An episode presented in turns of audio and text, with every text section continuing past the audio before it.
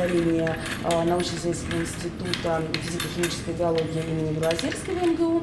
И э, в стенах данного института существует э, помещение, в котором содержатся долгоживущие, нестареющие грызуны, голые землекопы. Вау, давайте зайдем. Мне очень не терпится. Так, я надеваю шапку, я надеваю маску, я надеваю халат. Моем руки. Каким-то обычным образом или как-то прям хирургически мою руки? Конечно, руки необходимо мыть, обрабатывать э, пальцы между пальцами, потом отдельно каждый большой палец. Да, и, э, в принципе, очень важно еще, конечно, запястье. То есть в лабораторных условиях мы моем руки как действительно хирурги, вы правильно заметили. Окей. И обязательно одноразовые салфетки. А, в соседней комнате, да, за двойным шлюзом у нас расположена как раз комната содержания полового землекопа. Закрывайте дверь. Да. Половые землекопы живут в режиме 12-12 а, световом. Боже, а. Как обратите внимание, такой приглушенный, приглушенный свет. Это подкаст студии «Либо-либо. Голый землекоп» о научных открытиях и людях, которые их делают. Я Илья Колмановский. Привет.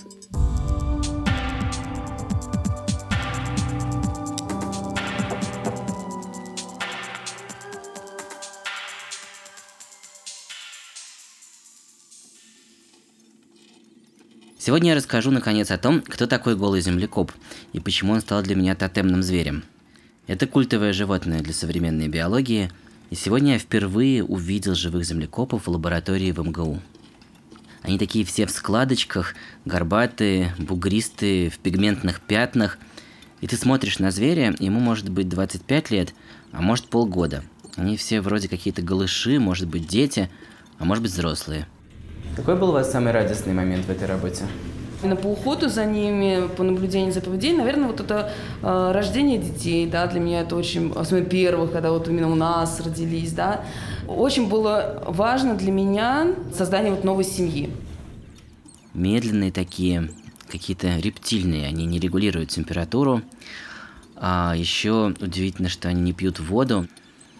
Поразительно, что они почти не пахнут. Мыши обычно ужасно воняют, а эти очень какие-то в этом смысле экзотические. И они так непрерывно копошатся и ходят по коридорам лабиринта, в котором живут. Похоже не то на муравьев, не то на каких-то змеек. Отдельный ритуал – это как разминуться в коридоре. Кто главнее, тот лезет поверх второго. И они делают это чуть замедленно. Одинаково свободно ходят головой или хвостом вперед. Разведчики ходят за едой в отдельную камеру по таким коридорам. Они все чипированные, и компьютер следит за тем, кто сколько раз сходил за едой для начальников колонии, которые редко выходят из центральной камеры без дела. Они вообще сами распределяют камеры. Еще голый землекоп – это единственное млекопитающее с двумя кастами по размеру и форме. Королева не просто огромная, у нее еще такой горб на пояснице. Вообще, конечно, ученые обычно работают с крысами и мышами. Они норовят их как-нибудь хакнуть, креспануть им гены, вырастить какие-то необычные признаки.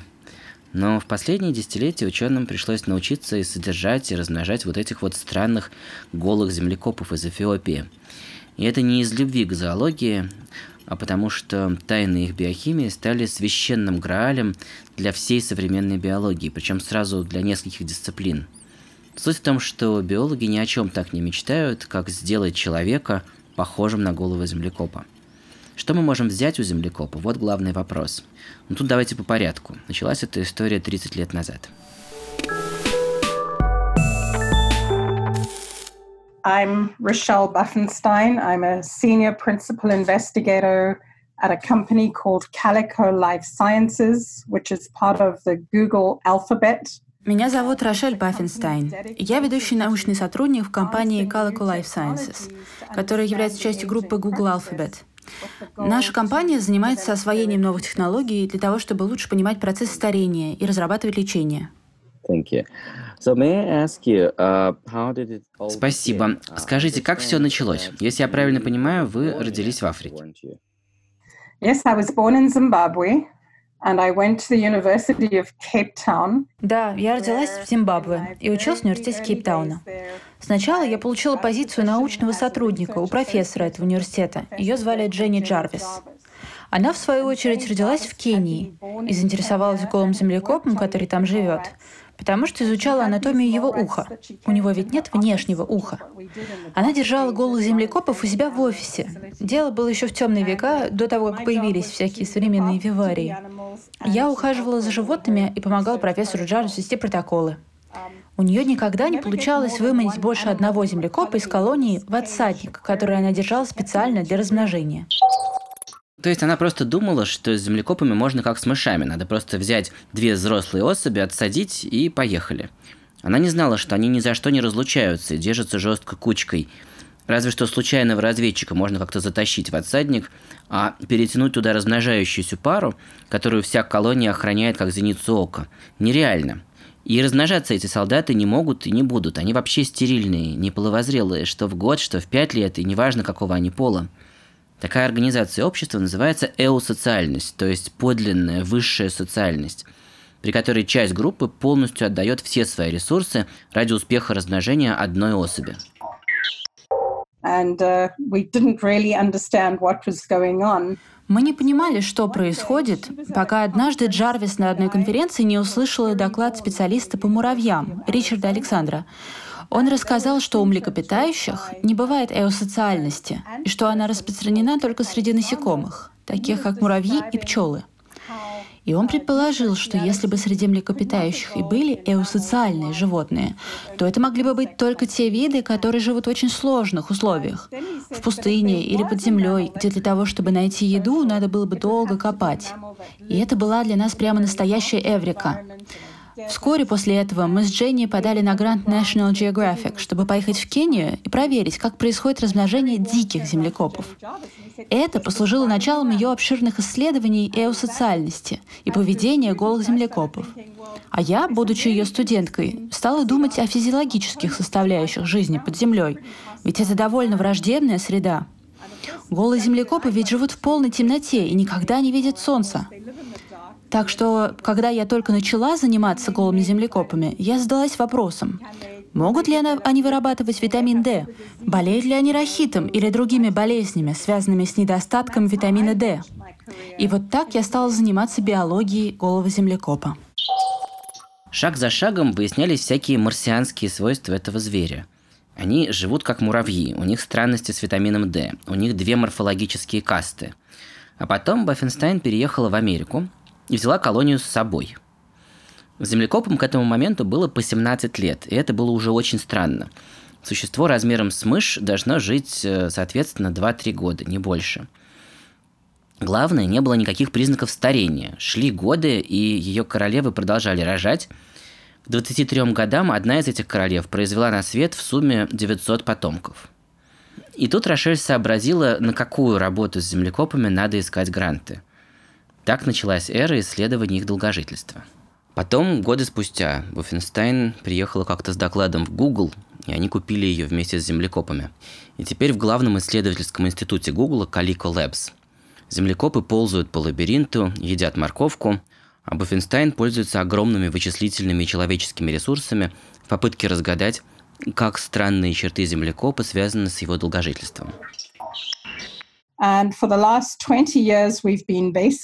И вот последние 20 лет мы изучаем биологию старения на примере голых землекопов.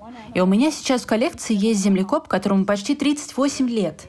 Это последняя особь из изначальной группы землекопов. То есть вы можете себе представить, как долго они живут. Ученые из группы в МГУ, которые работают с землекопами, которые у нас были в начале выпуска, подметили такую вещь. Голый землекоп похож на новорожденную мышь. Он не только голый, он же вообще так и не делается взрослым. Как правило, не размножается, живет с мамой и папой, всех слушается.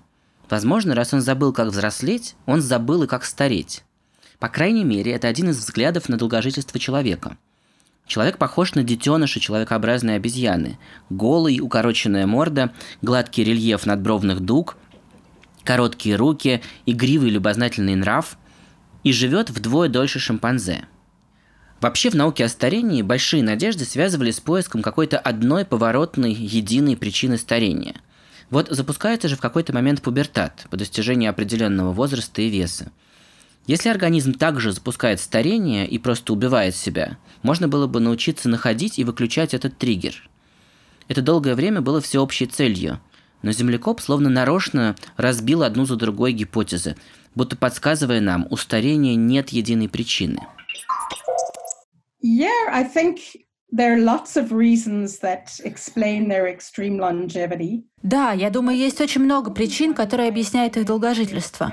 На мой взгляд, самое главное из них — приспособляемость и выносливость к самым разным условиям. Голые землекопы отлично справляются с разными стрессовыми ситуациями. Например, у них высокий уровень окислительных повреждений, но это не приводит к раку. Вот типичный пример. Окислительное повреждение считалось ключевой причиной старения. Клетки сжигают еду и буквально коптят свободными радикалами. И догма гласила, что в какой-то момент организм начинает хуже подчищать эту вот копоть, и свободные радикалы быстро портят ДНК, белки, ткани быстрее изнашиваются. Но землекоп накапливает рекордный на грамм своего веса объем этих вот повреждений, а живет очень долго и без рака. Рошель, а как вы думаете, мы сможем когда-нибудь чему-нибудь научиться у голого землекопа? Oh. Um, Конечно, я в этом абсолютно уверена.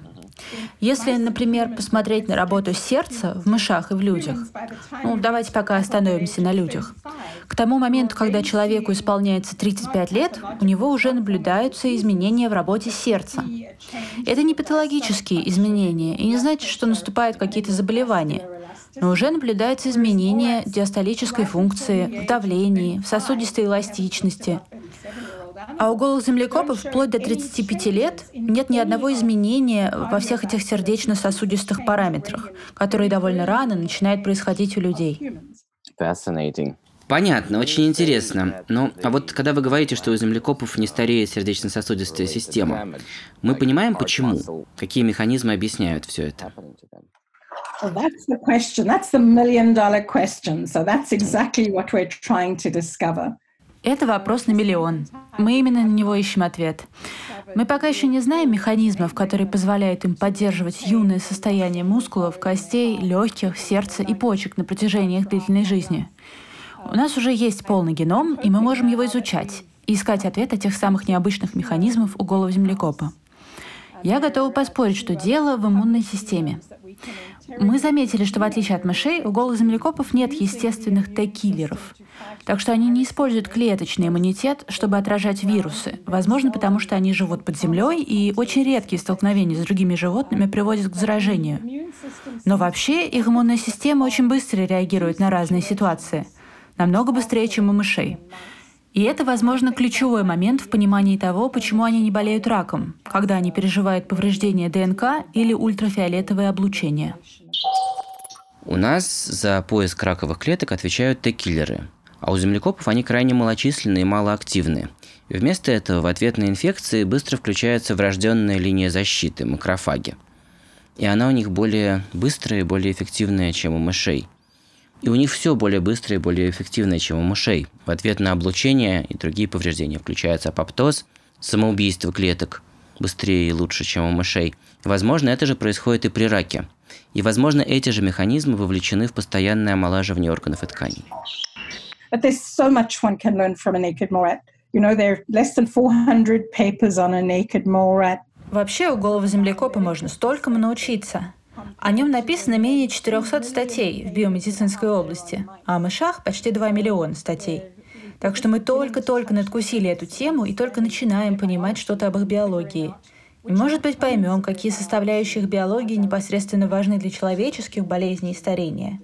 Я считаю, что биология голого землекопа содержит некий намеченный план того, как можно предотвратить множество различных проявлений старения у млекопитающих – я уверена, что ключ в иммунной системе и раке. Но представляю, что есть примерно миллион других областей, которые, возможно, настолько же важны.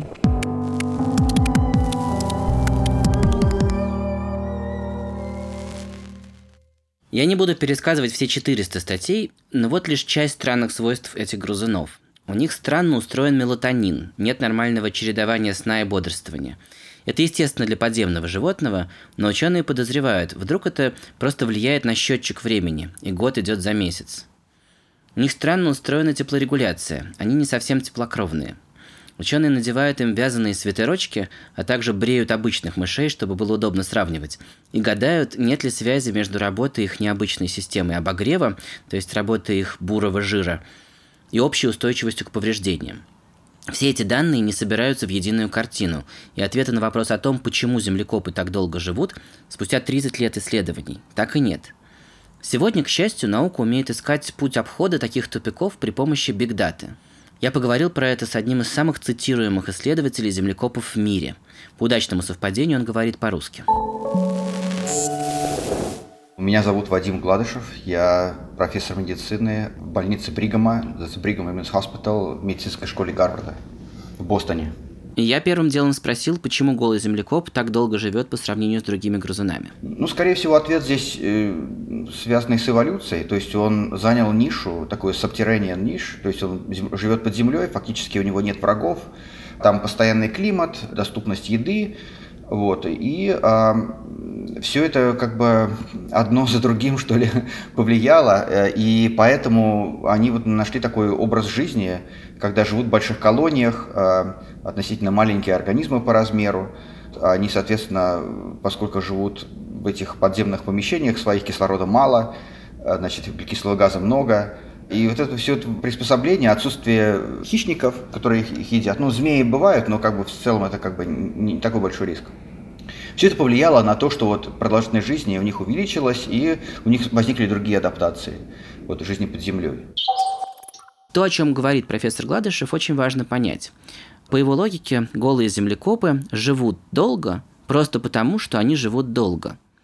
Дело вот в чем. Их среда обитания настолько стабильна, что у генов было много тысячелетий поучиться подольше поддерживать тело хозяина в приличной форме и показать результат естественному отбору. На что естественный отбор, конечно же, сказал, о, эти ребята живут дольше, лучше и больше плодятся, вот это мы закрепляем. И вот так был взят курс на долгожительство. Я хочу объяснить это вообще еще подробней. По современной логике, эволюция – это состязание не между особами, а между комбинациями генов. Если комбинация из 20 тысяч генов умеет поддерживать тело животного в бодром виде, без рака и диабета, долго – это тело будет подольше плодить эту самую комбинацию. И в следующих поколениях этой комбинации будет больше. И вид научится дольше жить. Почему среди млекопитающих долгожительство коррелирует с размером? Мышь живет мало, а слон долго. Потому что генам нет толку растить большое тело долго-долго, если потом оно быстро умрет и перестанет распространять гены. Но, если это все понятно, вот здесь надо задаться вопросом, что мешает крупным зверям жить тогда втрое дольше? Любой образ жизни сопряжен со своими рисками. Травмы на охоте, голод, вирусы, агрессия соплеменников, хищники, паразиты. Если зверь с большой вероятностью уже убит такой жизнью в 10 лет, то у генов физически нет возможности пытаться учиться держать его тело здоровым подольше – Гены человека умеют вырастить его от 3 килограммов до 20 лет, ввести в пик формы и дальше продержать в боевом виде несколько десятилетий, что вообще-то очень долго. Но после 40 лет гены думают, что человек, скорее всего, уже умер от топора соплеменника или в зубах у леопарда. Им делается на него наплевать. И тело расползается дальше не по единой причине, а по тысяче причин, как Тришкин кафтан – инфаркты, сосуды, иммунитет и диабет, рак и почечная недостаточность, глаукома и остеопороз. Поэтому исследователи суперспособности голого землекопа преследуют одновременно множество совершенно разных его свойств. Ни одно не сбрасывается со счетов, потому что никто не знает, какое может серьезно выстрелить в человеческой медицине.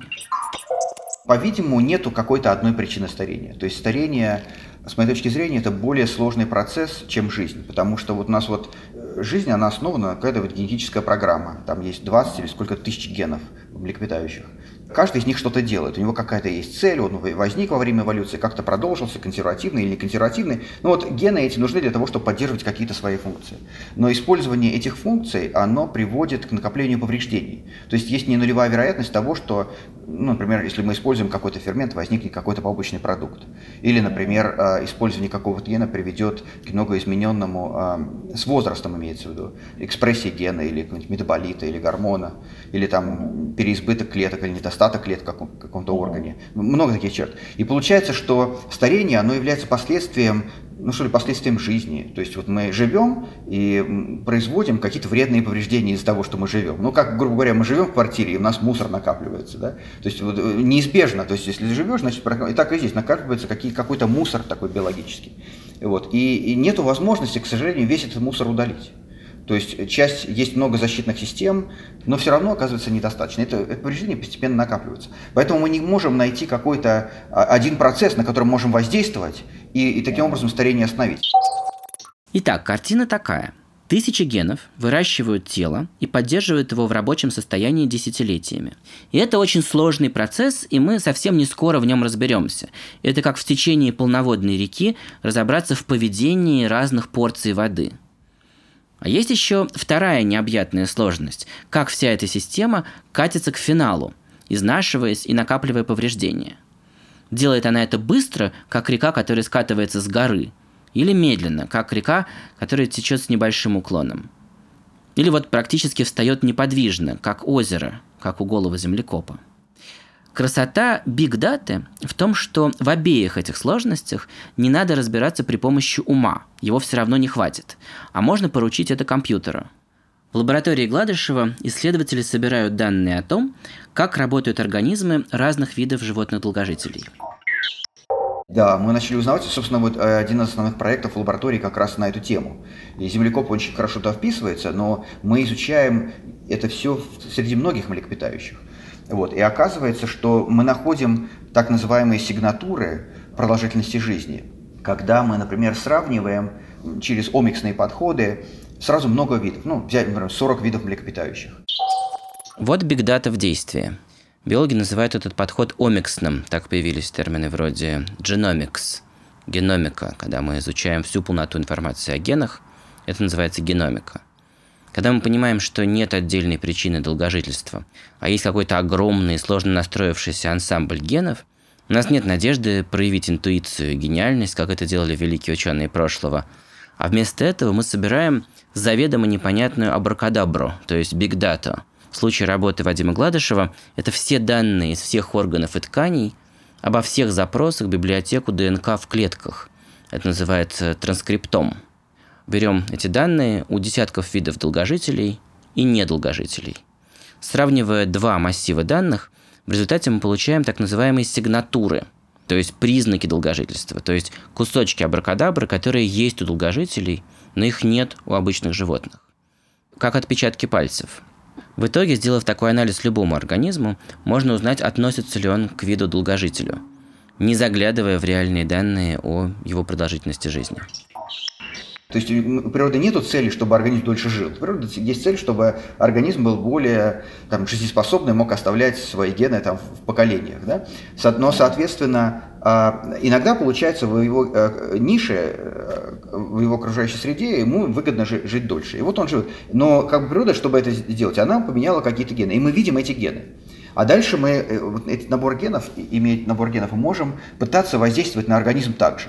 То есть мы пытаемся найти соединения или какие-то там тоже факторы окружающей среды, которые меняют организм так же, как его природа поменяла, чтобы он дольше жил. И тем самым увеличить продолжительность жизни у человека. Такая мысль. То есть это не просто как бы такое занятие, потому что интересно, а потому что это практически важно тоже. Вот у нас сейчас большая программа, когда вот мы используем эти сигнатуры, но не только эти, а мы сейчас используем сигнатуры, мы, скажем, проанализировали большинство известных интервенции, которые уже известно, увеличивают продолжительность жизни, пытаясь найти что-то у них общее. Потом мы изучаем клетки с разной продолжительностью жизни внутри одного и того же организма. Ну, например, скажем, нейроны, они возникают эмбрионально и живут всю жизнь. Там, человек они могут сто лет жить запросто. А, скажем, там клетки крови меняются раз в несколько дней. И другие там все, что посередине. Соответственно, мы эти сигнатуры используем и делаем скрининг нахождения соединений. А потом берем эти соединения и даем мышам и э, смотрим, ну, что они будут, будут ли они дольше жить. Я предполагаю, что там в течение там, ближайших лет приведет к тому, что будут найдены, скорее всего, они у нас есть уже, просто надо проверить, соединения, которые реально увеличивают продолжительность жизни у мышей. Соединения это, это просто какие-то белки, которые вы находите в тканях? Это химические соединения, но это потому что самое простое, просто это, грубо говоря, то, что люди таблетки принимают, хорошо, удобно в виде таблетки. Съел таблетку и, там, и живешь дольше. Э, это не будет сильный эффект, э, то есть на мыши мы видим эффект может быть там 40-50%, на человеке, скорее всего, меньше будет, то есть, наверное, это будет, я бы предположил, на уровне 10%. Но, тем не менее, это, скорее всего, это случится, потому что на всех модельных организмах мы можем это делать, но почему бы на человеке это не сделать, просто нужно сделать это. То есть следующий шаг – это выяснить, как сигнатура долгожительства связана с чем-то простым, например, простыми химическими соединениями, которые можно превратить в таблетку и стать похожими на землекопов. Вы сказали, что вы сравниваете около 40 видов млекопитающих, и, и все-таки я хочу вернуться к моему герою. Как выглядит голый землекоп в этом сравнении? Что про него дается узнать в этих сравнительных работах? Он очень хорошо вписывается. То есть он по своей транскриптоме, как раз которая вписывается в эти наборы транскриптома, он выглядит как долгоживущий. Ну, что интересно, он, кстати, выглядит, потому что мы не только на продолжительность жизни смотрим, но также, скажем, мы можем коррелировать с размером тела с массой тела. И, и он по этим характеристикам, он, кстати, кажется, должен был бы большим быть. То есть он, скорее всего, такой карлик. То есть он по своей организации такой метаболической, он, по идее, должен быть большим по размеру, но как бы... Он похож на слона? Ну, ну не на слона, наверное, но, может быть, там на свинью, что-нибудь такое. Когда-то Рошель Баффенстайн с удивлением обнаружила, что землекоп – невероятный долгожитель для своего размера – а вот взгляд из 21 века из области бигдаты. Если посмотреть под этим углом, то видно, что землекоп не столько долгожитель, сколько карлик, а сигнатура у него как у зверя размером со свинью.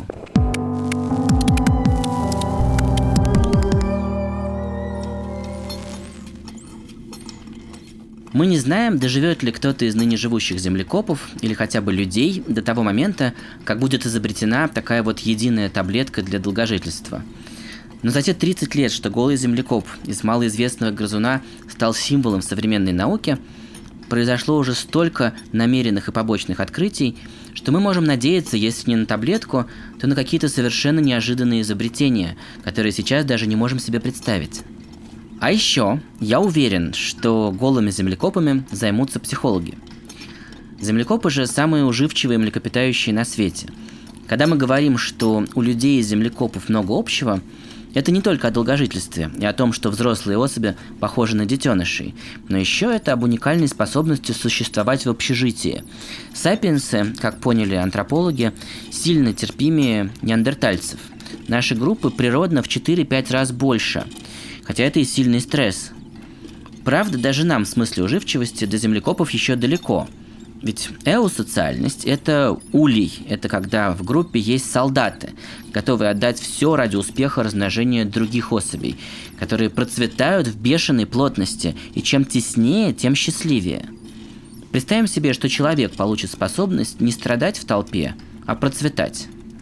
Я как-то спросил у астронавта по имени Скотт Келли, который дольше всех прожил на МКС, э, что самое трудное в таких долгих экспедициях – Какие гены мы вживим астронавтам будущего, чтобы они могли отправиться к далеким планетам? Скотт Келли, боевой летчик, сажавший бомбардировщик F-14 ночью на палубу авианосца и автор книги «Стойкость», ответил, не забыв сказать, что редактировать людей пока рано, ответил следующее. Самое тяжелое испытание в экспедициях вам всем знакомо. Выходишь утром на кухню, и надо не убить домочадцев, собравшихся у кофеварки – я в ту же минуту подумал о голом землекопе и представил себе такую высококачественную, тщательную антиутопию о дружных, сильных и красивых людях. Это был подкаст студии «Либо-либо. Голый землекоп». Подписывайтесь на нас везде, оставляйте комментарии, ставьте оценки, участвуйте в чате в нашем телеграм-канале «Голый землекоп». Все это помогает другим людям узнать о нас. Над выпуском работали редактор Андрей Борзенко, продюсеры Павел Боровков и Катя Зорич, звукорежиссер Паша Цуриков, композитор Кира Вайнштейн, и это она сделала уникальную запись звуков голого землекопа лаборатории молекулярных механизмов старения в МГУ. Меня зовут Илья Колмановский. Пока.